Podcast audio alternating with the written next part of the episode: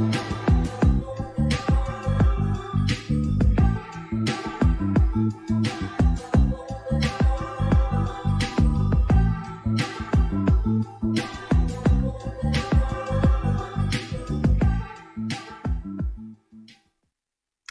Hola, ¿qué tal? Bienvenidos a carretedigital.com, la comunidad de fotógrafos en la que compartimos, disfrutamos y aprendemos fotografía, como mediante nuestras series, vídeos y directos en nuestro canal de YouTube. Suscríbete y dale ahí a la campanilla para que todos los lunes a las 9 y media de la noche YouTube te diga, oye, que esta gente está ahí en directo. Conéctate, hombre, y pásatelo, pásatelo en grande con ellos.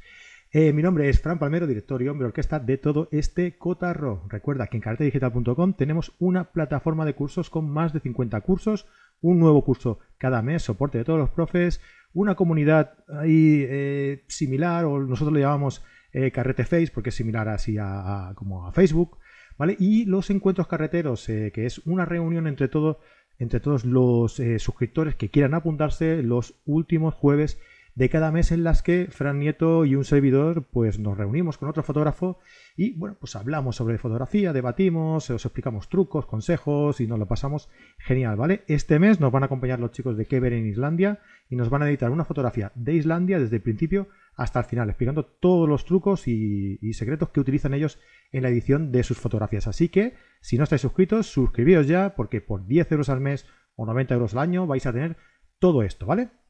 Eh, todo esto vais a poder hacerlo en carretedigital.com.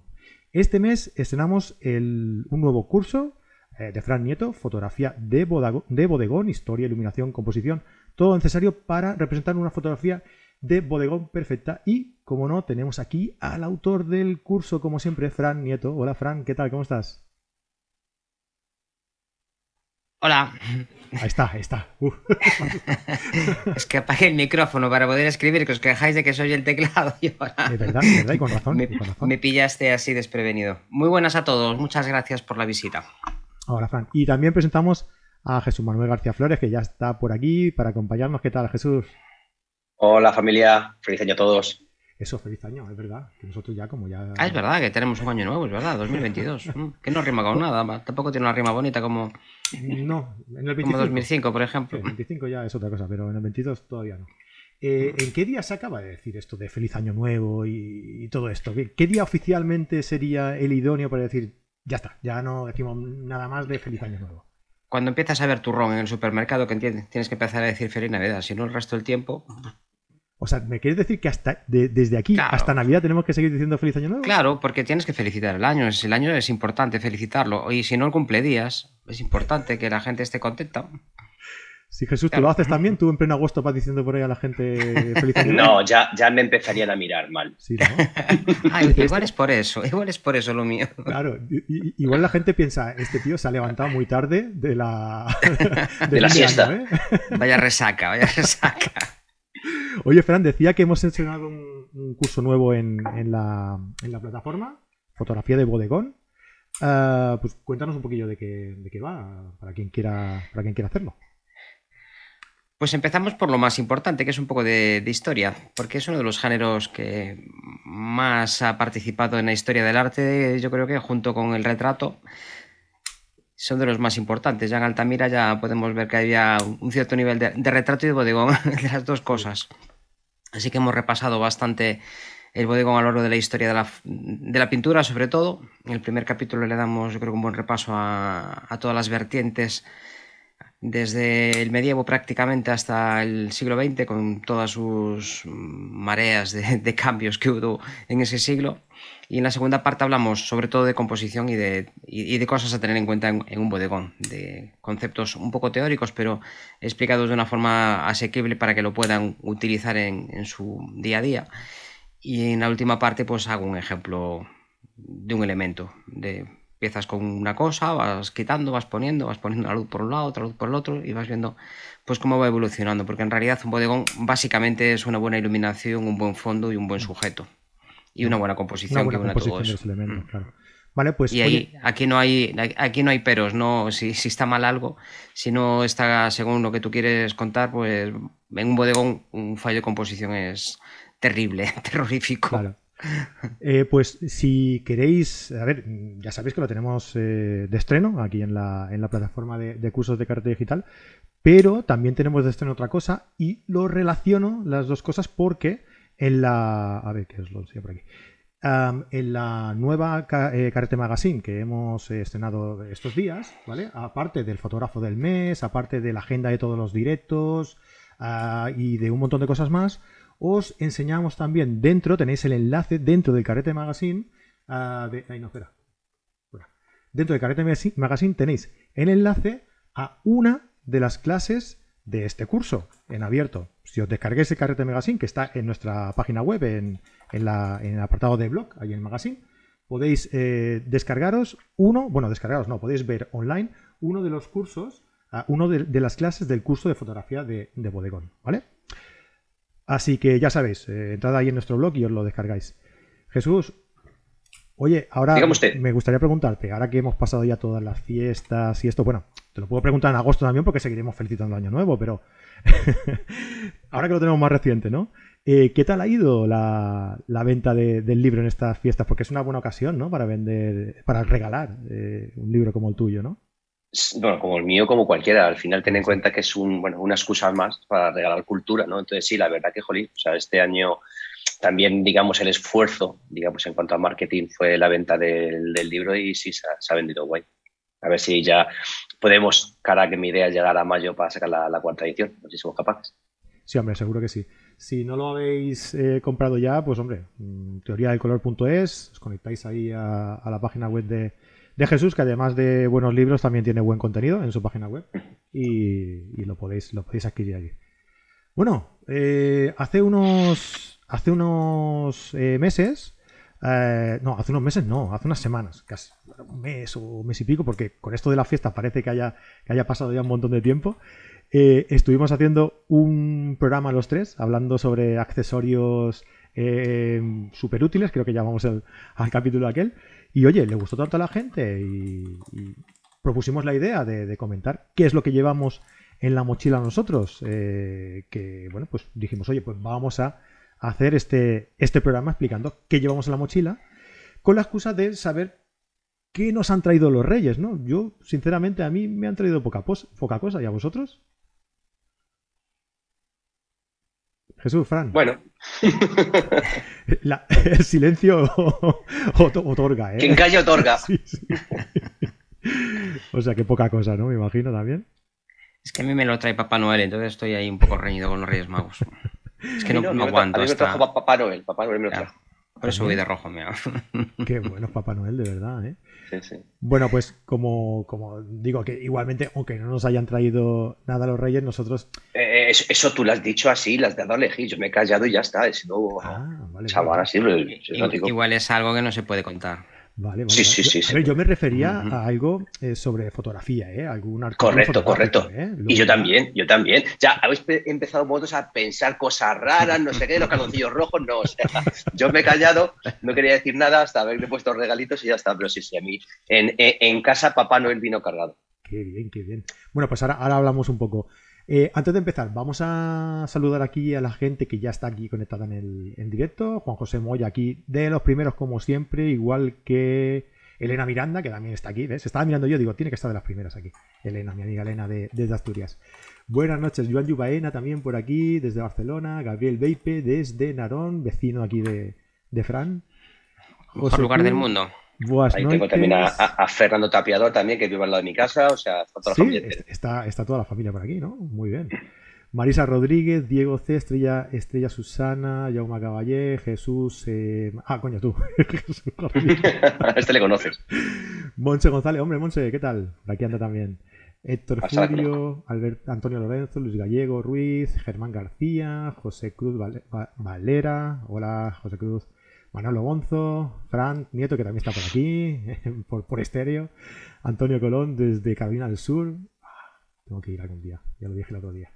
Jaime Enrique de Ugarte, eh, Fotorami, eh, bueno, un montón de gente por aquí, no, no voy a decir a todos, pero hay un montón de gente por aquí comentando. Muy buenas noches y gracias por estar siempre aquí en, en directo. Un saludo para todos vosotros y un saludo para todos los que también nos ven eh, luego en estos vídeos eh, en diferido y para todos los que nos escuchan, porque recordad que también salimos en podcast, en, audio, por los principales eh, cadenas de, bueno, por las principales plataformas de, podcasting, eh, Podbean, iBox, eh, Apple Podcast y por todas las que publican ese tipo de, de contenido.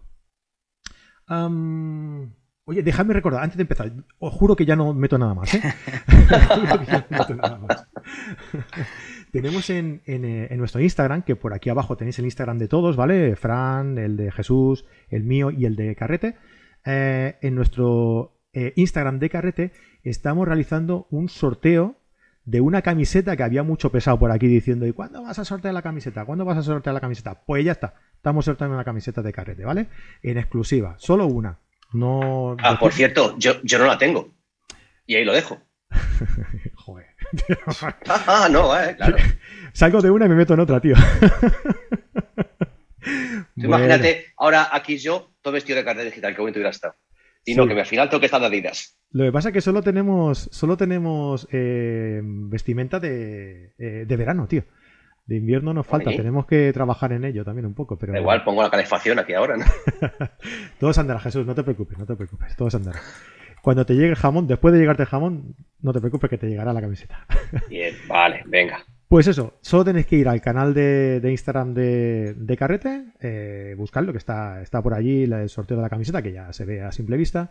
Y simplemente os pedimos que hagáis un comentario de lo que más os guste, de lo que más os moleste, de comen- no sé, lo que queráis sobre nuestra plataforma, sobre Carrete Digital. Lo que queráis, que os gusta, que no os gusta, que soy muy pesado en las entradas, que no se escucha bien, que se ve peor, lo que queráis, lo que queráis, ¿vale? Nos dejáis en el comentario y nosotros, eh, pues creo que es el día... Hoy no lo tengo por aquí, ¿eh? Perdonadme, ¿eh? pero creo que es el día 21, que es cuando eh, anunciamos el ganador del sorteo de la, de la camiseta. Así que os animo a todos que participéis y más que nada, bueno, la camiseta, pues mira, es algo que nos pedíais mucho y lo vamos a hacer, pero más que nada, pues el leer los comentarios vuestros, ¿no? Que nos lo pasamos bien allí comentando también, que se han creado algunos, algunos hilos de conversaciones muy chulas. Pasaos, le echáis un vistazo, comentáis y nos lo pasamos un, rato bien, ¿vale? Pues venga, mm, ¿qué os parece si vamos empezando ya un poco a comentar a la gente? Pues si no es lo que nos han traído los reyes como material, eh, como material, pues un poco qué es lo que llevamos nosotros en, en la mochila, ¿no? ¿Quién quiere empezar? Va. ¿Quién de los, de los dos quiere empezar? Yo pienso que Eh, Fran. estamos paraditos, ¿eh? Sí, sí, eh, lo veo con poca iniciativa paraditos. hoy, ¿eh? Otras veces nos pisamos unos a otros, pero hoy es año nuevo, estamos así con calma. Estamos con- todavía. Con tranquilidad. De, de resaca del día 31, de fin de año, Jesús. Ya hay una edad que no. Venga, Fran, va, dale. Venga, pues empiezo yo. Como Venga. Jesús iba a traer cosas de, de paisaje el último día, yo también traje un poco lo que llevaba en un viaje que me cogió el podcast. Hoy he traído cosas que son un poco más específicas, seguramente a mucha gente no le hagan falta. En, en realidad a casi nadie le hace falta nada. que lo sepáis. Y traje un poco las cosas que suelo utilizar cuando me dedico a hacer vídeo. Y últimamente pues estoy intentando llevar lo menos posible porque antes al final acababa con dos o tres mochilas y últimamente estoy intentando reducir. Lo primero es una jaula de estas de... de meter la cámara, la cámara iría ahí metida. Veis que tiene un montón de agujeritos por todos lados. Y esto por otro lado lleva un arca suizo, o sea que lo encajas directamente en el trípode, la cámara queda por ahí y esto nos permite pues poner un montón de accesorios que nos van a venir muy bien. El primero de ellos es un, un plato, un clamp. Yo todos los que estoy utilizando ahora prácticamente son de palanca. Este es de los asequibles. Está muy chulo este. Ya os pondrá por ahí Palmero el enlace. Y es muy cómodo de utilizar. Así que a esto normalmente le suelo utilizar un monitor externo. En este caso elegí uno de 7 pulgadas para verlo bien. A veces lo uso también para macro, para poder enfocar y para componer bien estas cosas, que se ve todo mejor en una pantalla grande y, además esta tiene mucho brillo y de día se ve muy bien. Si estoy cerca del coche, pues suelo usarla. Esta es una Blackmagic, esta es la de 7 pulgadas, la 3G de 7 pulgadas. La hay en 2K, la hay en 4K. En realidad, la mayor parte de las cosas que usamos hoy en día son de, de 2K y se seguimos emitiendo en YouTube casi todos 2K, pero si tenéis 4K te permite utilizar recorte. Después puedes reencuadrar y sobre todo cuando estás hablando a cámara es más fácil cambiar de un plano a otro con, con 4K. A esta le he puesto también una, una zapata de, del sistema de Arca Swiss, con lo cual pues ya la tengo ahí sujeta. La puedo poner para ver lo que estoy grabando, si estoy grabando yo, o le doy la vuelta si me estoy viendo, porque yo me gusta verme cuando, cuando me grabo. Hay gente que no lo soporta. Yo lo que no soporto es eh, oírme, pero verme no tengo problema. y así estoy convencido de que estoy enfocado, porque que, va a haber sonidos o seguro siempre. Y además aquí puedes ver los búmetros, puedes ver el nivel, puedes verte en falso color, en la zona de enfoque, tienes un montón de ayudas que te van a facilitar mucho eh, conseguir un vídeo de calidad. Otra ventaja que tienen estos grabadores es que te permiten grabar con códigos de compresión muy baja. Eh, dependiendo de lo que te gastes en uno de estos, pues puedes tener accesos a unos u otros. En este caso, ellos tienen algunos propios que van muy bien, son formatos prácticamente sin pérdida o sin ninguna pérdida, lo que pasa es que empiezas a llenar tarjetas a un ritmo desaforado. Conviene que tengan entradas para disco externo, para un SSD, que hoy en día ya tienen unos precios muy asequibles, te puedes comprar uno de, pues de, medio tera por, por 150, 200 euros y van muy bien, la verdad que van muy bien. Y otra ventaja que tienen es que te saltas el límite que arbitrariamente se ha impuesto a las cámaras de, a las reflex para poder grabar hasta 20 no sé cuántos minutos. Él tiene otro, pero ese es más pequeño. este ya trae directamente el, disco duro, viene un SSD, entonces aquí yo grabo ya en, en 4K, en, ProRes 2.2, entonces aquí ya te grabas con él con una calidad brutal. No hace falta tener tarjetas externas, aquí directamente el disco duro va, va grabando. Y como bien dice Fran aquí, te estás viendo en falso color, si estás reventado, el color, todo, es todo perfecto. Entonces, si cada hora de grabar vídeo, es una locura, básicamente porque en mi caso la tarjeta ya no la utilizo y la, calidad que me da esto es mucho mejor que la, que me da la, cámara de vídeo. Sí, Fran, pero es más pequeño. ¿eh? ¿Eh, Fran? Sí, sí, pero es más pequeño. Bueno, con 5 pulgadas lo iba a comentar yo también. Yo pedí burro grande ande o no ande, pero al final incrementa mucho el peso, incrementa mucho el consumo. Yo creo que el tamaño ideal es de 5 pulgadas. Y, lo digo desde la experiencia de haberme equivocado. Yo creo que el de, el de 5 está muy bien. Y otra ventaja que tenemos con los discos externos en relación a eso es que yo ya lo tengo en el disco externo para poder empezar a editarlo. No tengo que hacer copia. Ya lo he grabado que lleva un rato. Cuando estás grabando un montón de gigas, al final te lleva un buen rato copiarlo. Así que yo prefiero el disco externo, que se pueda, por lo menos que tenga la opción de, darte la opción la mayor parte de ellos te permiten cambiar de tarjetas en tiempo real o, por lo menos los más caros que he mirado yo, puedes cambiar de tarjetas y puedes cambiar de discos, puedes tener varios discos y puedes grabar sonido también con muy buena calidad. Bueno, esto por un lado. Por otro lado, a veces la pantalla no te queda en su mejor posición así, así que tengo otro trastito que este os lo recomiendo a todos, sobre todo los que hagáis macro, es, son estos brazos articulados que en, en este caso pues lo enrosco en cualquiera de los que me venga bien, según donde vaya a grabar. Lo enchufas por ahí. Liberas un poco uno de los brazos y aquí pues podría poner directamente pues la pantalla o cualquier otro accesorio. Así que con, con imagen ya casi tengo todo solucionado, excepto la exposición.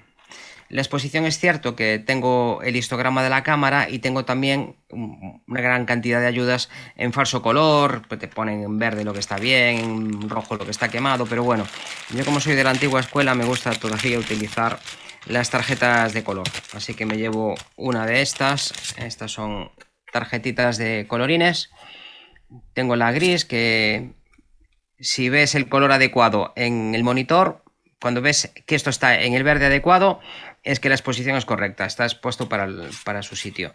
Si ves que esto no llega a un 90, que no parpadea, es que no estás quemando luces. Y para editar conviene que en edición pues los negros estén entre un 5 y un 10, un 8, depende de lo que te guste a ti, pero bueno, conviene que no sean negros intensos y este es un negro profundo, con lo cual con poner esto un ratito delante de, de una toma mientras no cambie la luz y no cambien los parámetros, ya tengo perfectamente delimitado el punto de rotura, el punto de exposición y el negro. Y es muy fácil editar. Simplemente en algunos programas, de hecho, es coger el cuentagotas, pichar y, ya tiene la exposición totalmente controlada. Y, además el ajuste blanco. Después, a partir de ahí ya puedes poner pues, lo que te dé la gana en, edición. Puedes poner. Bueno, como en Photoshop. logarítmico, logarítmico o no, Fran? Yo, no, ¿Algún perfil de ese ojo no? Logarítmicos no estoy utilizando porque no lo necesito para lo que tengo. No, la mayor parte de mis histogramas son tan pequeños, son tan cortitos, no, estoy con, con cosas muy comprimidas. justo para eso, para luego, eh, cuando grabas en, vamos, en mi caso, yo sí que utilizo, como digo, el S-Log 3 normalmente cuando grabo en vídeo, básicamente para tener, digamos, una curva muy planita, como en Nikon en modo flash, para que te haga la idea. Pero luego bajar luces, subir sombras o llevarte el cuadrado donde quieras es súper facilísimo con DaVinci. Sí, además tienes un montón de perfiles para cada cámara y te puedes crear los tuyos propios, haces una LUT y, lo llevas a donde quieres. En, el caso del Atomos este, tiene su propio LUT entonces, una vez que grabas en ese log le pones el, el LUT en, en DaVinci y te, te, cuadra los blancos, te cuadra los negros, te clava todo. Sí, esto lo tienen prácticamente todos los, los fabricantes, tienen sus propias LUT y si utilizas los formatos, sí, los, logarítmicos, que son muy poco comprimidos, tienen una base muy planita, es como disparan en RAW, en realidad es como disparan en RAW. Sí, lo, lo, que sí te complica un poco la edición porque te, te exige más del ordenador. Exactamente, si, si, disparas en logarítmicos porque se supone que vas a querer editar, está claro, si no, pues, disparas en normal y ya está. Yo procuro hacer todo prácticamente en la toma y así edito muy poquito. La verdad que mis vídeos están muy poco editados. No, no utilizo tampoco modificaciones de color ni nada de esto. Intento que sea natural, así que si parto de un buen archivo prácticamente no tengo que tocarla nada. Esto en cuanto a imagen. Luego falta el sonido, que es una parte que es más importante que... ¿lo, quieres decir todo seguido o qué? Ah, vale, pues venga. ya me cayó algo. me cayó algo. Tú lo, esto dejas, hacer, dejas hacer a Fran y te hace un programa entero, ¿eh? Solo. Venga, pues el siguiente. Mira, déjame antes de pregunta, nada. Déjame antes de pregunta fotos. Eh, Antonio Colón eh, se ha acordado de algo que comenté yo la semana pasada. Me ha puesto, supongo que sea por eso. Me ha puesto un iconito de. Eh, o sea, nos dice saludos desde Carolina del Sur, Estados Unidos. Ha puesto un iconito de una cámara, de una pelota de básquet y de un corazón. Gracias por acordarte de lo que comenté el otro día. que algún día tengo que ir a Estados Unidos a ver un partido de la NBA. Eso lo voy a decir en todos los programas. A ver si alguien se anima y me invita. y de fotógrafo oficial, a ver si trajan. Buah, eso ya sería la leche. Eso ya sería la leche. Y veo mucha gente por aquí que nos está comentando eh, lo que le han traído los reyes y hay mucha gente que le ha traído libros. Eso nos gusta, ¿eh? Es un par aquí de personas que le han traído el libro de, de, Fran, y estoy convencido también, no he leído todo, pero que hay alguno que también le ha traído el libro de, Jesús. Animaos a ponernos también por aquí eh, que se han traído los reyes relacionados con la fotografía, porque Vanessa nos decía que su madre y su hermano, creo, o su pareja, le quieren mucho, pero que solo le han traído colonia, ropa y tal. No, no, queremos gente que os hayan traído algo eh, sobre fotografía. Y lo último, antes de que te deje Jesús, eh, que hables tú, lo último, os he dejado aquí en el chat, lo volveré a hacer y lo dejaré en las notas el enlace a, una entrada del, blog, tal y como hicimos en el programa de los accesorios, en el que os dejo los enlaces a todo lo que iremos comentando eh, en, este, en este programa. Si hay algo que me he dejado por poner en los enlaces, pues me lo decís y lo, y lo añado, ¿vale? Pero en principio está más o menos todo lo que vamos a ir comentando. Dime, Jesús. No, preguntaba que Fotos Rami preguntaba de precio cómo van las historias estas, más o menos. Pues, a ver, yo contesto la parte que conozco, que todo depende de lo que vayas a hacer. Estos son como las cámaras. Si quieres un monitor simplemente para ver, como decía Fran, ya que vemos mal y a la hora de enfocar, pues hay diferentes precios y todo depende del, tamaño, depende de la batería. Y en el caso mío, yo que sí que lo quería, digamos, para, yo que sé, pues como cuando vas a grabar un videoclip, para que te hagas la idea, eh, estás en Toledo tienes un sol de cara brutal, ¿vale? Y tienes sombras, ostras, o grabas en sistema logarítmico, no tiene nadie alguna dices a, a, igualar todo eso, ¿no? Entonces, a ver, los hay de 300 pavos y los hay de 1000. Eh, depende de cómo las cámaras, de lo que te quieras gastar en base a lo que vayas a utilizar, la batería que te vaya a consumir, el disco duro. En mi caso, yo tengo un sólido de 500 gigas para poder grabar en 4K una horita aproximadamente. Entonces, claro, todo eso al final depende para lo que quieres. Va sumando, claro. Mira, Estrella, 4K. Estrella Susana nos dice que Jesús, háblanos de tu libro. No, no, no, ahí no vamos a hablar del libro de Jesús. No. Ya hemos hablado mucho del libro de Jesús. Correcto. Hoy, vamos, a hablar, ahora os tengo mis cacharros. Venga, Jesús, dale, dale caña. Vale. Vale, pues mira, eh, yo había empezado hoy, porque en el, en el capítulo anterior de los chismes dijimos el tema de los trípodes, las mochilas y tal. Entonces yo voy a comentar una cosa que me pongo de pie, porque si no, no voy a poder hacerlo. Una cosa que tengo yo. Y es, mira, la mochila, da igual la que tengáis, ¿de acuerdo? O sea, marcas, tal, tal, tal, ahí no voy a entrar. La mía sí que es verdad que lo que tiene es a la hora de poder, para las, pateadas, digamos, tiene una sujeción muy buena para la cintura, de tal forma, digamos, que descanse, que descanse bastante los hombros. Lo que comentaba, en el caso de la mochila esta mía, eh, digamos, se abre, se desmonta, aquí estaría, digamos, lo que hay en el interior. Y esto, que es el IQ, yo tengo dos IQs y os comento lo que quiero decir. Dependiendo de lo que vaya a hacer, si voy a irme a hacer fotografía de paisaje o voy a hacerme la superluna, digamos, pues tengo dos IQs. Estos IQs, aquí digamos, para que lo veáis, es la bolsita, aquí que enfoque, a ver si enfoca, quiero enfocar esto, en la bolsita, digámoslo así, que va el interior está configurada, pues si es simplemente para irme de paisaje, para meter una cámara, el 1424 y el 2405, los filtros, digámoslo así. Si voy a irme de viaje a que hemos estado en, en Dubái y en Abu Dhabi, pues si me lleva el 200-600, pues tengo un IQ, que se está montado ahora, que es un IQ más grande. Entonces, lo principal, número uno, para mí, por ejemplo, que es muy importante, el tema de la mochila, una buena sujeción para la cadera, para, oye, pegaros pateadas y que no sufra los hombros, que luego al final acabáis con, las películas reventadas. Y dos, si vais a volar, y por ejemplo, yo, claro, elementalmente nunca facturo el equipaje, siempre va conmigo en, cabina, ¿no? Y se pone una compañía muy tonta, no te deja tal, tienes que facturar, bueno, pues coges, desmonta lo que es la mochila, facturas o que metan en bodega la mochila y tú te llevas tu bolsito de mano como si fuese un Luis Vuitton, ¿no? Pues te llevas, como digo aquí, tus cacharritos. Entonces, la verdad que el tema de llevar un IQ donde se pueda desprender de la mochila, para mí sí es interesante. Y luego lo que te digo, al tener dos modelos, eh, directamente cojo uno y otro, no tengo que desmontar y reconfigurar todo lo que hay en su interior, que es un poco más coñazo. En este que está aquí, no sé si lo podéis. A ver. Aquí, ¿vale? Este es el grande, vamos a llamarlo así, que donde está montado, pues los, dos cuerpos, los objetivos que llevo, digamos, a diario, todos los chismes, pues eso lo que, digamos, se, se desmontaría. Entonces, para mí, el tema del IQ, por eso quería comentarlo, creo que es una cosa muy, muy interesante. Pues sí. Eh, eso, eh, habéis visto cómo tiene de ordenadita eh, la, mochila Jesús. Hostia, a, mí me, a mí me flipa eso, tío. Yo soy capaz. soy capaz de tenerlo tan ordenadito, tío. Bueno. Vamos a tan ordenado, coño. ¿Cómo que no? yo voy a comentar. os voy a comentar algo que me pasó cuando cambié de cámara. ¿Vale? Ah, os voy a explicar cuál es mi equipo, cuál era mi equipo y, qué pasó, ¿no? ¿Qué, pasó cuando me, cuando me cambié y cosas a tener en cuenta si hacéis este cambio, ¿vale?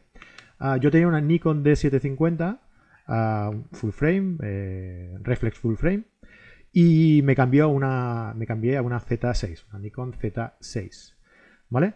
Lo primero es que ya lo hablamos la semana pasada en el programa que hicimos con, con Chus, con Jesús Becerril, eh, que podéis hacer el cambio a, mirrorless, de reflex a, mirrorless con espejo a sin espejo, de dos formas. Uno, a lo bestia, porque claro, hay que cambiar todo el equipo, hay que cambiar la cámara, el cuerpo y los objetivos.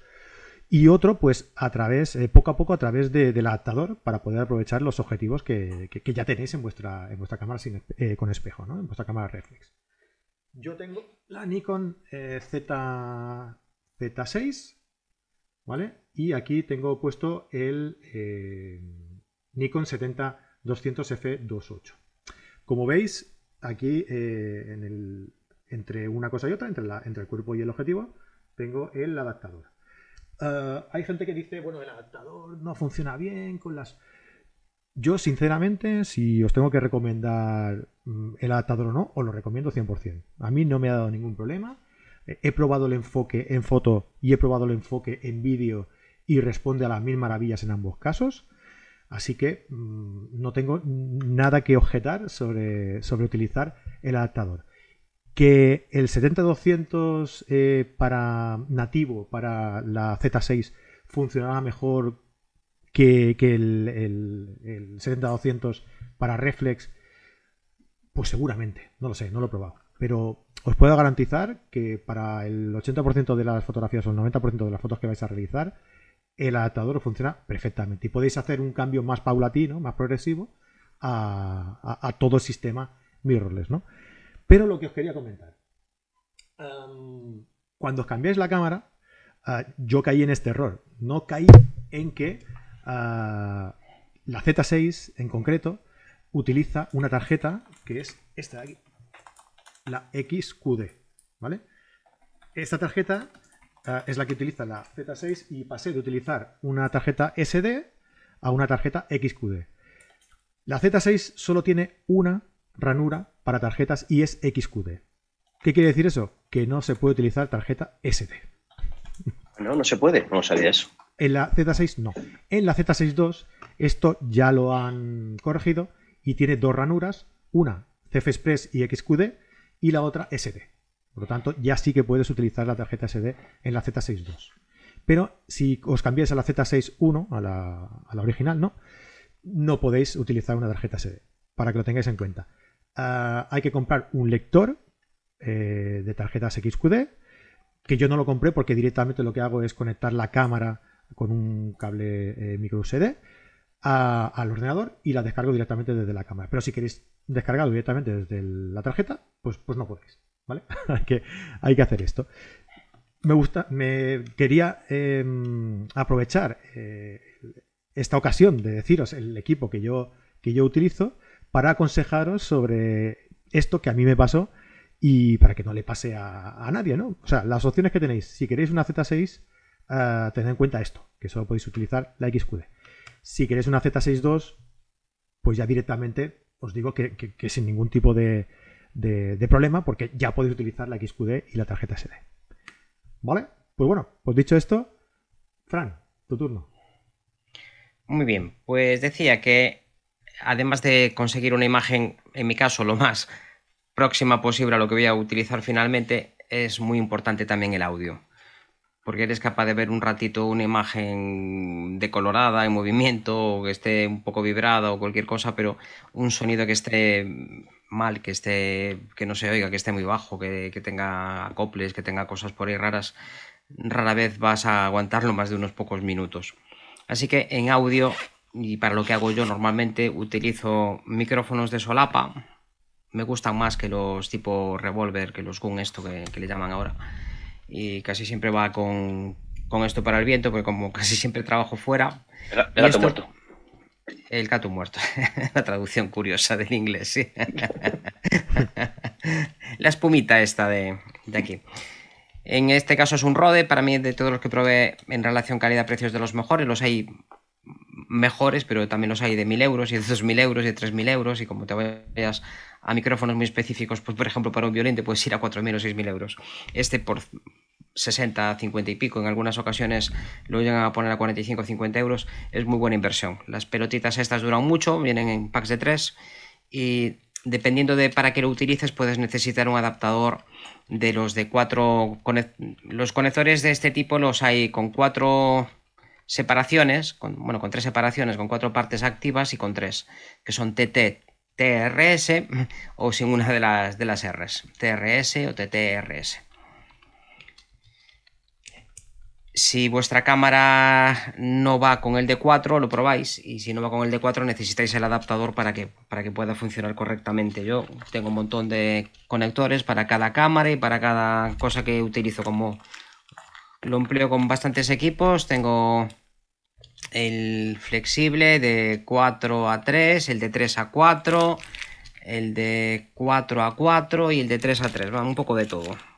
Dependiendo de para qué lo use, porque como lo utilizo en muchas cámaras, en cámaras de vídeo, en cámaras de fotos, en cámaras, en, en casi cualquier cosa, lo acabo enchufando, así que me he gastado un dinerito en, en estas cosas. La verdad es que se nota mucho la diferencia de sonido entre un micrófono un poco decente, tampoco hace falta gastarse una millonada, y el micrófono de la cámara. Los micrófonos de la cámara son realmente patéticos. Hmm. Son, o sea, sin algo se han ahorrado dinero, ha sido en el micrófono. es como no ponerlo. En el micrófono y en algunas cámaras en el amplificador. Esa es otra historia también. Es otra de las ventajas también de, contar con, con sonido externo. Venga, pues otra cosa, mariposa. Y una fundita chula para meter todo. Por cierto, por cierto, eh, déjame deciros que somos ahora mismo conectados, eh, estamos conectados en directo ahora mismo 140 personas. Y ya sabéis qué voy a decir, ¿no? 44, mira, ya va subiendo. 45 me gusta solo.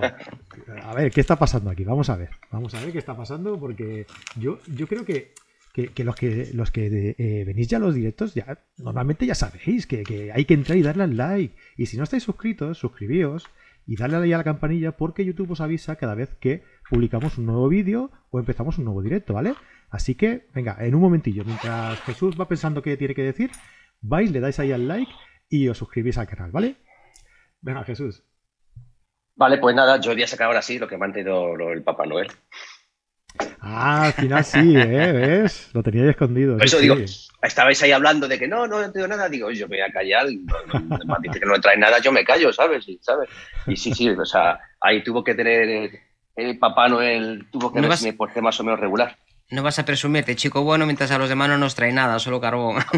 Correcto. Correcto. Ahí. Muy elegante, muy elegante, así me gusta. Ahí está.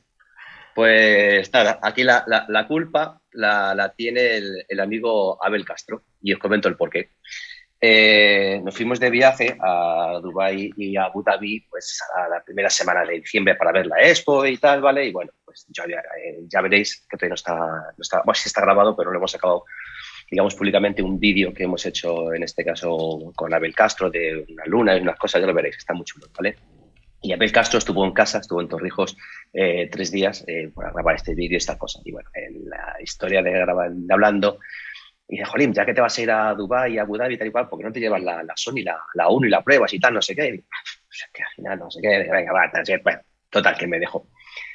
Y recuerdo en un podcast que hice con una charla, no sé qué, hablando que si el indio, la flecha, la flecha del indio, y yo lo que siempre digo, joder, o sea, a ver, el indio está detrás, la flecha al final ayuda o no ayuda, y le decía, nada, siempre es la flecha, la flecha está.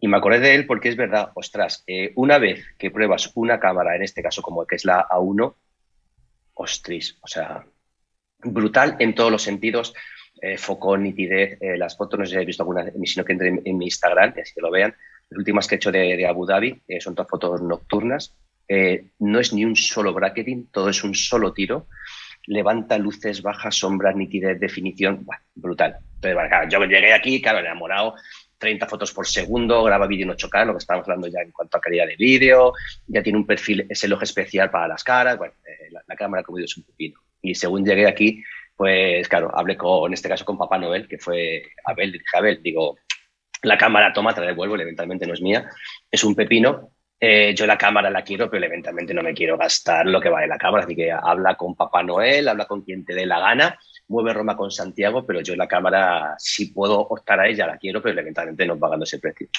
Y bueno, por lo que hablamos al final, como digo, llegó Papá Noel y, y me trajo la Sony A1, así que bueno, o sea, este ha sido, digamos, mi, mi regalito de, de, Papá Noel. Papá Noel te quiere mucho, ¿eh? Yo no sé si te has portado ¿Eh? bien sí, o no, pero querer te quiere, ¿eh? Sí, sí, a ver cómo digo en este caso, o sea, la, la, la culpa, la, la culpa es, es, es, suya, porque, ostras, a ver, yo había leído cosas, pero, jolín, el tema de los drones híbridos, de cómo pasar al mecánico y al, y al electrónico, y, eh, bueno, una chorrada, pero en, en Dubái estábamos en la calle central, digamos, como la Gran Vía de Madrid, pasan, digamos, un montón de carriles, y allí los Ferraris los regalan, o sea, vas al pan bimbo y te regalan Ferraris, o sea, aquello es acojonante. Y estaba con, con Nacho, con Ignacio Municio, de, de, estamos una planta 14, y con el 200-600 a 600 milímetros, disparando ráfagas, enfocábamos a la rueda del Ferrari, ¿sabes? Disparábamos a 30 frames, 30 fotos por segundo. Disparando a todo leche, tengo fotos donde la rueda, o sea, allí van los coches, vamos a ver, como poco a 120, ¿no? Pero bueno, la rueda no es que esté parada, sino que en la pinza, en la pinza de freno se ve el caballito. Ostras. O sea, alucinante nivel, definición, detalle, velocidad, enfoque. Fuimos a la Expo, a ver la Expo en, Dubái, en el desierto. Allí, claro, eventualmente por el tema del trípode no metimos trípode para hacer todo a pulso. ¿Qué problema tienes con disparar ISO 25.000? Y recuperar con un rango dinámico que flipas. O sea, entonces, claro, prueba esas cosas y luego dices, ostras, pues, jolín, lo quiero, pero quiero pagar lo que vale. Pues bueno, la verdad que Abel se ha portado muy bien conmigo. Ahora va con papá, lo que haya sido y sí. Uh, tengo nuevo, nuevo miembro de la familia. Te, te, ha hecho de intermediario, ¿no? Entre Papá Noel sí. y tú, ¿no? El problema de empezar a procesar con cámaras con más rango dinámico es que cuando vuelves a, a, a revelados con cámaras antiguas no eres capaz. Escucha, y, y, y fuera coña, eh, Dan, y, fuera coña, ahora mismo, claro, eh, claro lo, lo, los RAWs de la 1, que sí que lo, lo, perfectamente capturan 22, y lo que te decía, las últimas fotos que he subido de, de Abu Dhabi, de las mezquitas y tal, no sé si has visto alguna de ellas, ostras, que estamos de noche y estamos con luces que te dan de frente, o sea, focazos. Y te lo juro que no es ni un puñetero bracketing, que es una fotografía expuesta wow. y aquello baja luces y sombras sin perder definición, sin sacar ruido. Que claro, cuando yo vi eso, cuando dije, ostras, yo quiero esto, no otra cosa es que no quiera pagar, pero yo quiero esto. Y como tú dices, si ahora tengo que bajar simplemente a la R3. ¿Te acuerdas? Muy complicado. Jesús, que hablamos tú y yo cuando tú hiciste, hace unos años ya, cuando tú hiciste el cambio a, de, Nikon, que tenías una D850. 810. 810. 800, 810. te pasaste a las 7R3 directamente, creo que pasaste, ¿verdad? Eh, cuando hiciste ese cambio, me acuerdo que, tú me dijiste, sí, sí, muy buena la cámara, pero sobre todo lo que yo destacaría es eh, el rango dinámico que, que, abarca, ¿no? O sea, que puedes hacer una foto, a ver, te estoy exagerando un poco, pero una foto de un amanecer y aprovechar esa foto, editándola un poco, bajando luces, subiendo sombras, para hacerlas en una sola toma. En esta, y partías de una cámara con 14, con dos pasos de, exposición. ¿eh? Exacto. En esta, en la 1, ¿serías capaz de decir, de afirmar eso, pero sin exagerar? O sea, que de un solo disparo. Y, ¿sí? y cuatro, y cuatro, y cinco. La diferencia está que ahora mismo yo con Nikon, para que te hagas la idea, con la 810 exponía siempre a las, a las luces, porque sería que te podía subir tres pasos, cuatro, depende de la guarrería que tenga, de sombras. Con la A1, y hablando siempre con Capture One, no con la Iron, con la A1 te bajo dos pasos de luz sin ningún problema te subo cinco. De sombras. Sin ningún problema y con rango dinámico 10, o sea, ni un solo hot pixel, ni un solo ruidito sin, o sea, que, te quedas que dices tú, cago en 10. O sea, un día, eh, bueno, para otra historia, una foto que hizo Monse el otro día una chica en cumpleaños, tal y cual, estaba enviando una estufa, tal y cual, se llevó la cámara, hizo la foto exponiendo a la llama de la estufa, ¿vale? O sea, se ve solo la llama, el resto es una foto negra. te subo el histograma al 100%, te recupero el vestido que llevaba la niña y ves toda la ropita perfectamente a foco con todo. Brutal, o sea, brutal. Qué bueno. Qué bueno, qué bueno. Ah, mira, Juan José Moya nos dice que, joder, qué buena, costará por lo menos 600 euros. Sí, por ahí, ¿no? Más, o, menos. más o menos. A cambio. Una magnitud más. Uh, Abel Hombre, mira, tu Papá Noel está por aquí. ah, está, mira, acaba de llegar mi Papá Noel. Buenas noches, Abel. Pues luego que lea lo que he dicho de, lo que, lo que he dicho de él, lo, que he hablado de él, para vino para más. Eso, eso, y que retroceda el vídeo. Ah, ay, ¿por qué siempre se escucha un poco más bajo a Fran Palmero que a los demás? Sí, se me escucha un poco más bajo. Ah, hostia, pues no, ni idea. Espérate. Bueno, voy a subir un poco aquí el, el, volumen, a ver si es, si es por eso. Mm, vale, chicos, pues. Eh... Fran, ¿tú tenías algo más preparado por ahí? Sí, a mí también me trajeron alguna cosa. Me trajeron otra caja. y, en esta. En este, lo mío son las cajitas para guardar cosas, soy una obsesión. Y en este caso, pues. Los micrófonos inalámbricos de Rode, la segunda versión. Que van un poco mejor que la primera y además te permiten tener dos emisores y un receptor. El receptor está muy bien pensadito porque llevo una pinza que encaja justamente con el tamaño de la zapata del flash, con lo cual lo enchufas ahí, un cablecito de estos que tenía yo por ahí y lo conectas directamente a la cámara y te permite estar razonablemente a 10 o 15 metros, incluso de espaldas.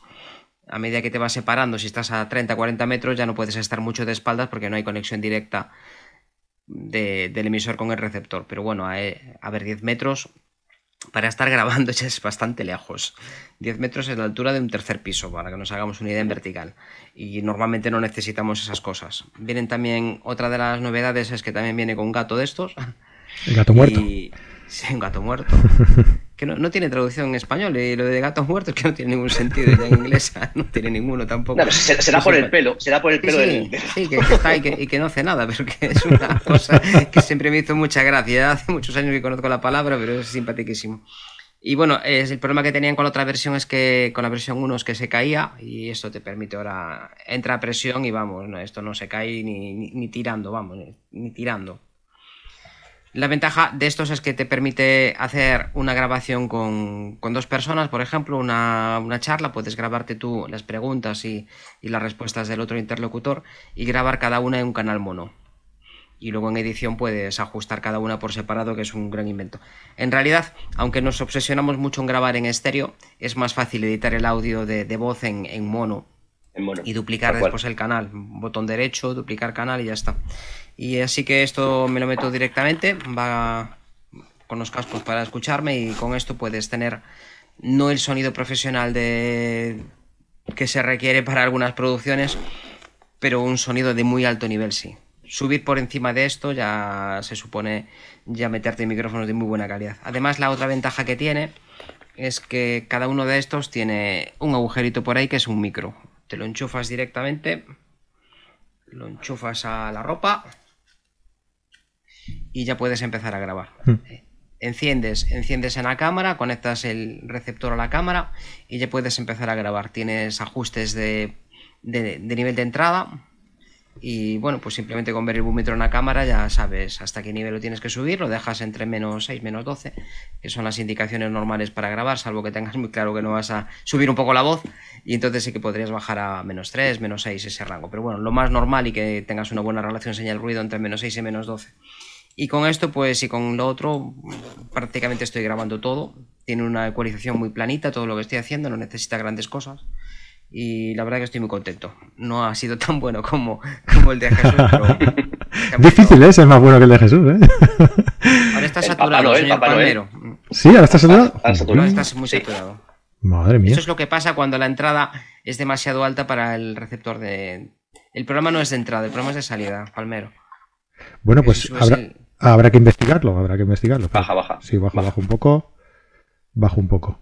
Sí, porque estoy mirando aquí en la. Sí, aún se satura. En los controles aquí de del OBS eh, está a tope, o sea que. No sé, no sé. Ya miraré a ver. ¿Y estarás sonando por ese micrófono? ¿No estarás con, con otro? ¿Qué te pasó Sí, es, alguna vez? es este, es este. sí, sí. Es este. Bueno, no sé, lo, lo- lo miraré bien, a ver. Fran, eh, eh, con lo que decías del, del micro, yo también quería destacar eh, que, que, mm, a, a la hora de grabar puedes grabar con una tarjeta micro SD que puedes insertar en, en el, en el mismo micrófono. Dentro del mismo micrófono. No sé si es ese modelo o es el... eh, No, este no lleva una tarjeta SD, simplemente lleva memoria interna y te graba las últimas 8 horas aunque no hagas nada. La verdad que tiene Ah, varias genial. cosas que no quería profundizar mucho en él, pero si lo configuras desde el ordenador para que empiece a grabar, tú lo, le das a encender y empieza a grabar. Nada, ya es igual. Da igual que haya hecho algo, que no haya hecho nada, y después lo puedes enchufar al ordenador y por la fecha lo puedes extraer. Y puedes utilizar las dos pistas para tener una al nivel que tú quieras y otra pues graba mm, 10, 10 o 12 decibelios por debajo. Con lo cual si uno se satura puede recuperar el otro. Tiene varias cosas que la verdad simplifican mucho. Yo cuando hacía bodas me habría venido muy bien esto para grabar Sí. a- algunas cosas. Sí, la verdad me habría venido muy bien. Y que se pueden camuflar en casi cualquier lado, porque los otros que tengo son de petaca y son un trasto así. Y estos que lo metes, in- incluso sitio. Mm. lo puedes fijar a, a la ropa por dentro y pues sacar el, imán, el ¿verdad? micrófono lavalier, porque te permiten utilizar micrófonos lavalier, lo puedes enchufar también, puedes utilizar el micrófono que trae o conmutarlo por el micrófono que veía antes y nada más que tendrías pues el típico micrófono pequeñajo de toda la vida. Claro. Además- Están bien pensados, la verdad. Además también que metiéndolo en la misma caja te, te carga, te carga la... No va, va sin pilas. Eh, Estos, estos no, te estás confundiendo con los Saramonic, que eso sí que No, traen no, no. estación Los- de carga. Son estos, pero son otra versión, los que yo Ah, utilizo. vale. eh, es- Tienen una cajita y dentro de la cajita se, se carga mediante un cable eh, USB que va a la, a la corriente y, se cargan solo con meterlos en la caja. No, no va con pilas. O sea que eso es muy práctico porque yo siempre eh, cuando grababa con, con los Saramonic, precisamente, que sí que iban con pilas, eh, estaba con el miedo de que, de que se me gastara a, a media grabación las pilas y eso sí, corta totalmente. O sea, cuando se acaban las pilas, corta. Tú ves el pilotito que se pone en rojo, pero si no estás mirando el micro no sabes que se ha puesto en rojo. Y, y te corta y no graba nada, nada, absolutamente nada, no capta ninguna entrada.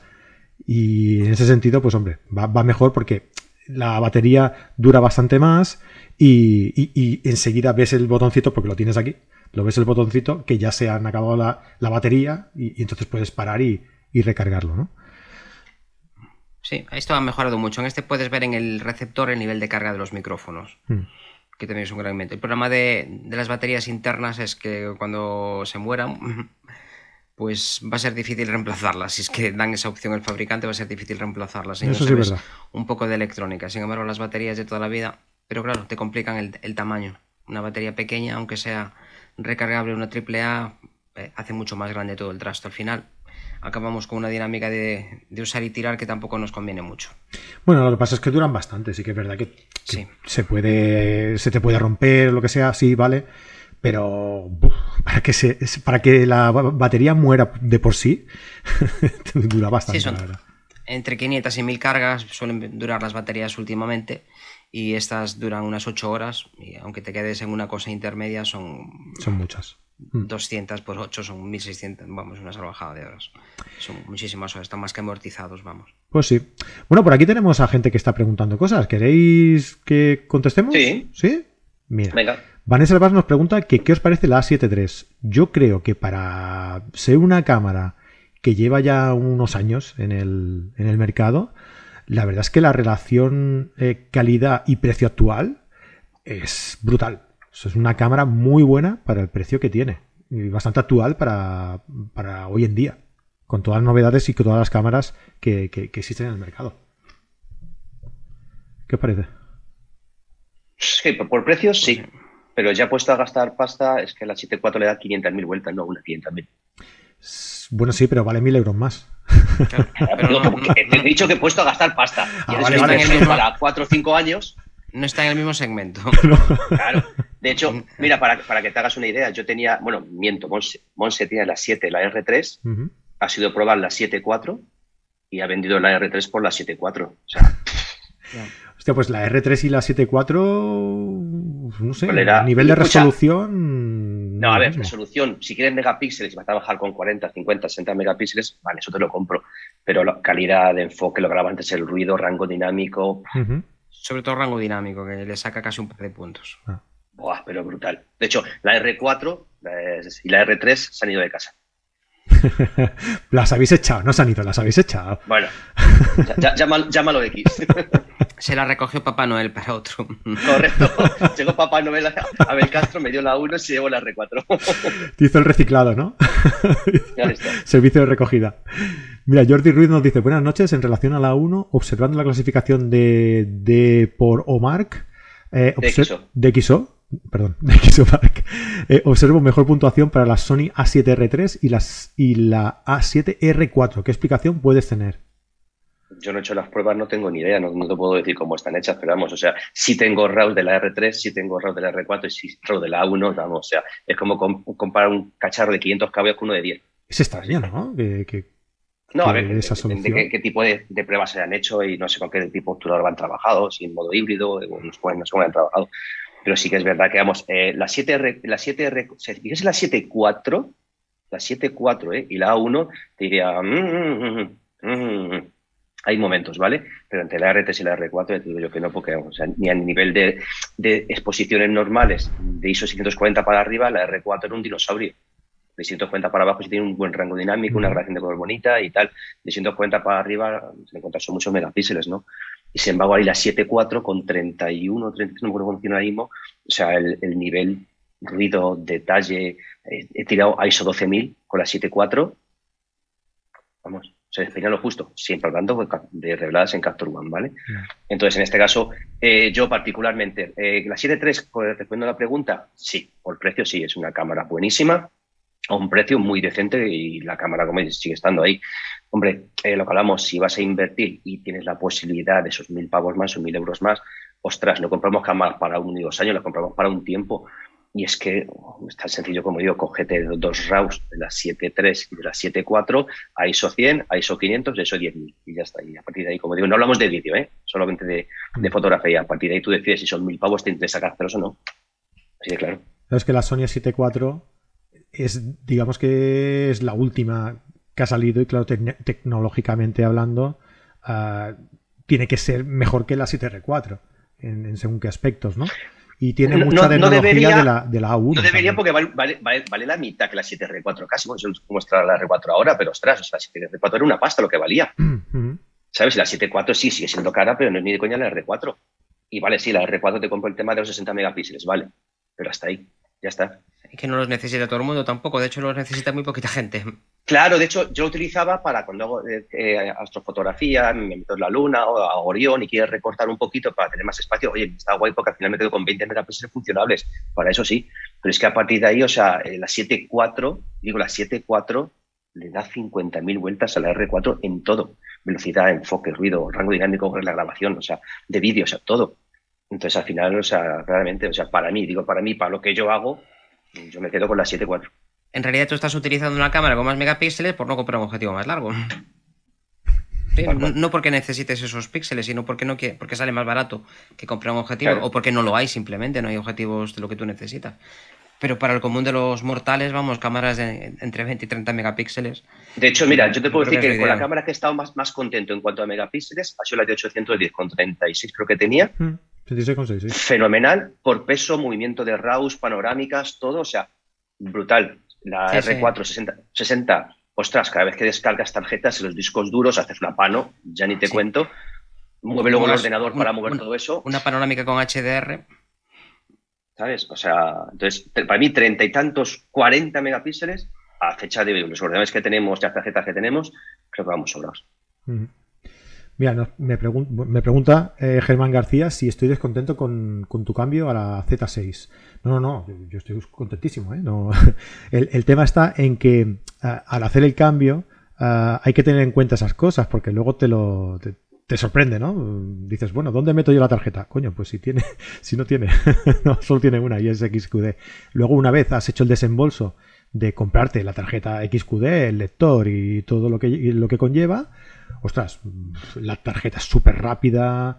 mm, o sea, todo aquello que antes lanzabas una, una ráfaga y cuando llegaba a un determinado número de, de- fotos tenías que esperar a que el buffer recargara y esto no, esto es seguido, es súper rápida. Eh, luego ya, sin, sin hablar de la tarjeta, lo que es la cámara. El enfoque, por ejemplo, yo he hecho mucha boda, he hecho mucho social y ojalá con la 750 hubiera podido trabajar el enfoque continuo como, como lo puedo trabajar con la Z6, ¿no? Eh, la, la- eficacia que tiene eh, el enfoque continuo en una cámara eh, sin espejo, pues la verdad es que tiene bastante, bastante más... eh, es bastante mucho, mucho más rápido, mucho mejor que, que una, que una reflex, que la D750, que era el caso en el que yo, en el que, del que yo os puedo hablar, ¿no? Así que no, no, yo estoy muy contento con el, con el cambio, pero sí que os aviso que existen estas limitaciones en la Z6, que en la Z6 II no, no, no existen, y, y os aviso para que lo, para que lo sepáis, ¿no? Ah, ¿Qué precio tienen las tarjetas de la Z6? Me pregunta Antonio Lorenzo. Pues son bastante más caras que las SD, ¿eh? Eh, mira, os voy a mirar aquí. Yo creo que la mía me costó unos, Por el doble aproximadamente. unos estará. 90 Sí, euros, ¿puede sí. ser? Mira, os lo voy a mirar aquí en... Depende del tamaño de la tarjeta, cuanto más grande, más diferencia hay. Sí, mira, y la mía- velocidad. La de mía es de dos- velocidad 64. La mía es y de, con ses- que la compares. sí, la mía es de 64 y cuesta 169 euros. Sí, pero ¿qué velocidad? 300 o 400 megas. 440. Claro, das más rápidas, claro. Sí, en, Claro. esta es de Sony, la mía es una Sony XQD de 440 de 64 GB. Las hay de 32 GB, que va en torno a los 109 euros, de 440 también, de velocidad. Y la 120, por ejemplo, la de 120 GB a, a 440 son todas la misma velocidad, son 219 euros. Y la de 256, por ejemplo, ya si os queréis tirar de los pelos ya y quedaros como yo, eh, 399 euros.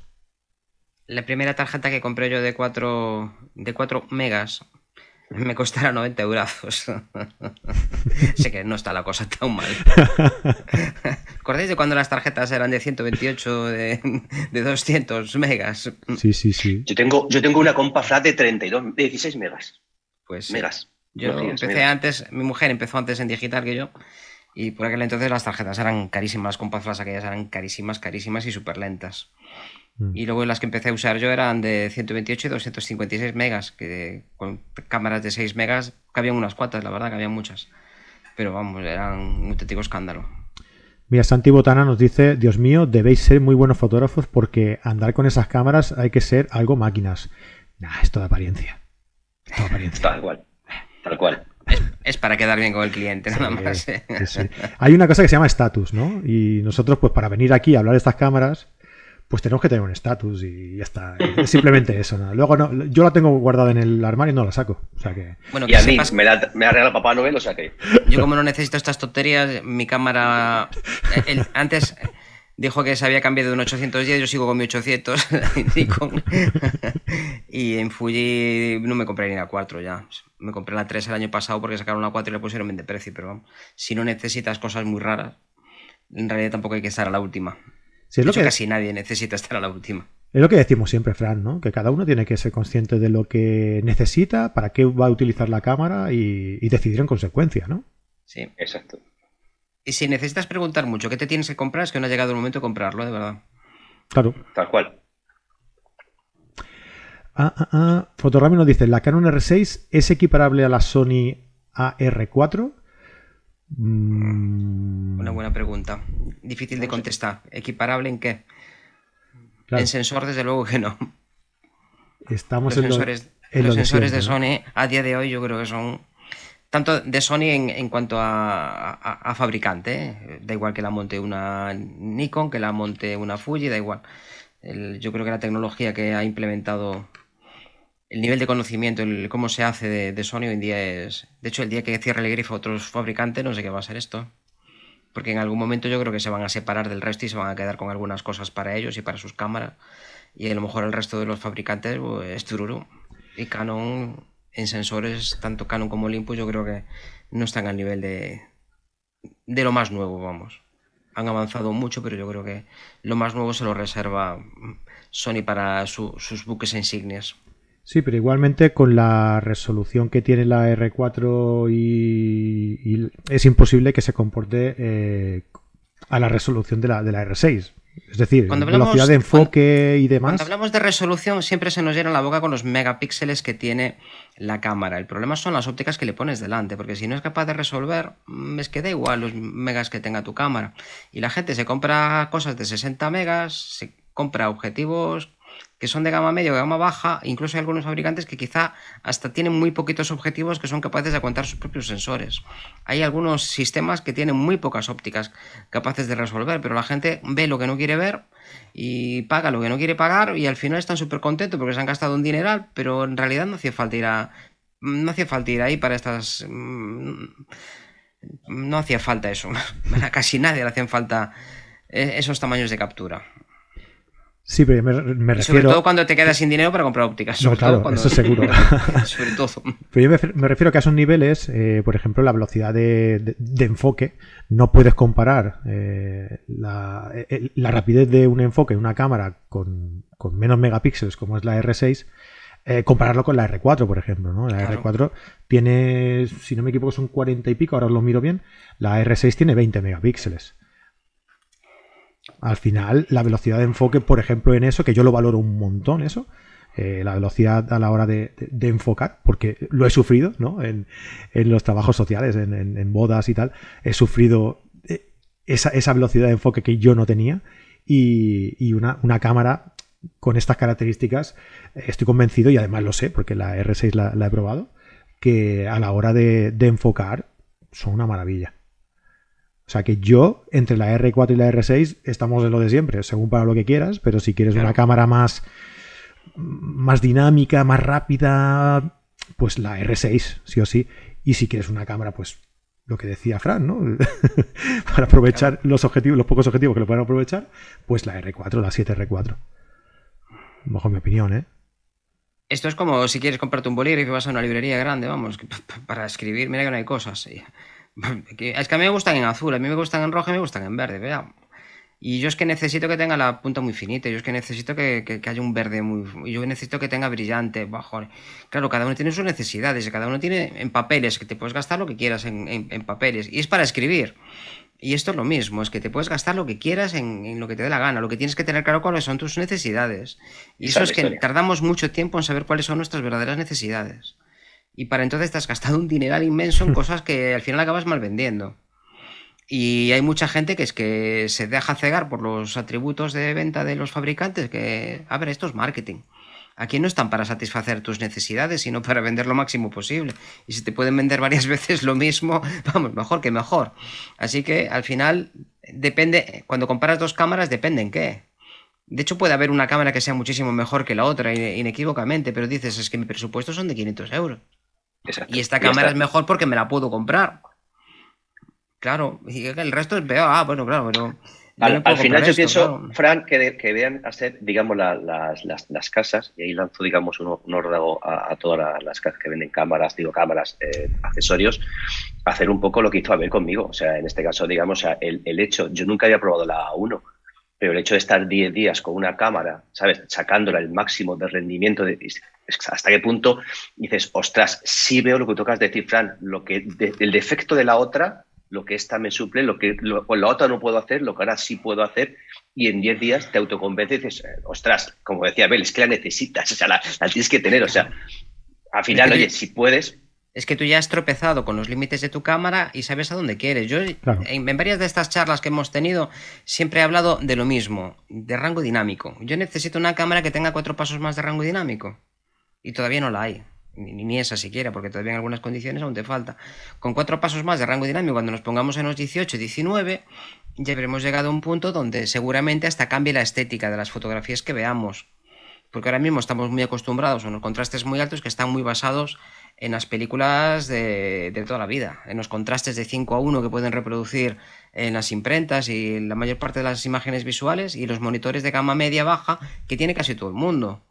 Cuando los monitores mejoren mucho y las imprentas mejoren lo suficiente y las cámaras tengan más rango dinámico, tendremos una estética muy diferente. La estética de nuestros hijos en cuanto a consumo de imágenes va a ser muy diferente.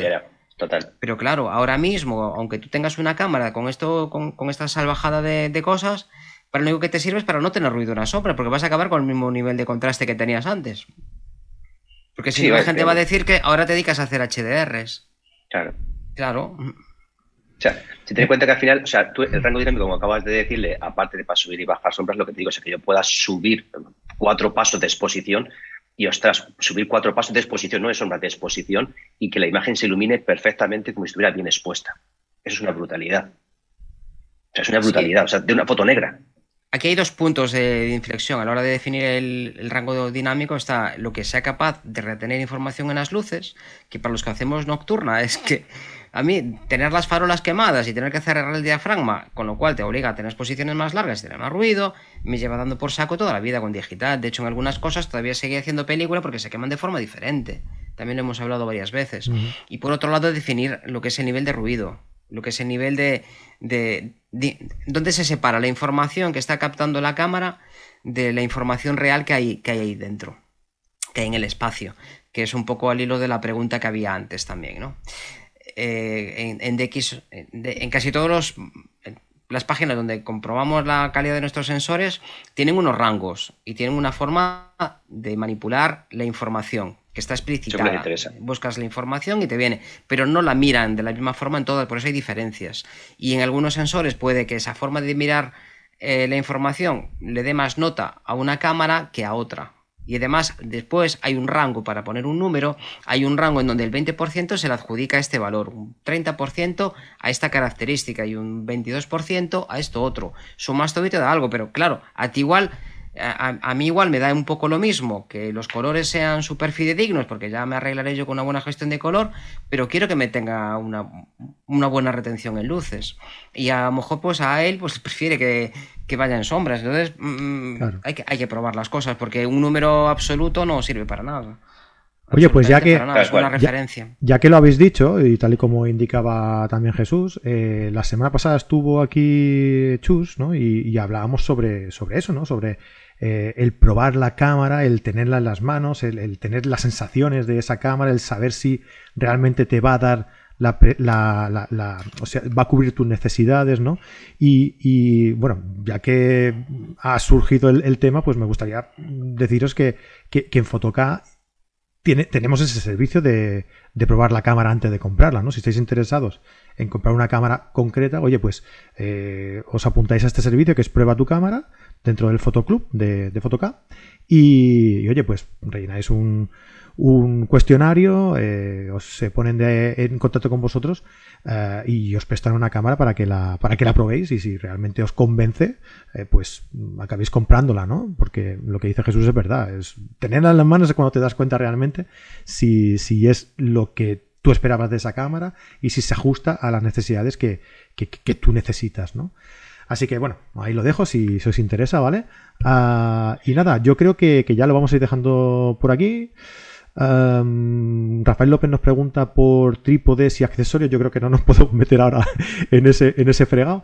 Eh, Rafael, si quieres, la semana, eh, el programa anterior que hablamos con Jesús y con, y con Fran, hablamos sobre accesorios y, yo creo que hablamos bastante sobre, sobre accesorios. trípodes también Trípodes, panorámica, ¿verdad? Yo creo que si te escuchas ese programa, ah, te, lo, te sacaremos de dudas y si tienes alguna duda, pues no dudes en dejarnos un, un comentario, una pregunta en la, en la caja de comentarios de ese vídeo, ¿vale?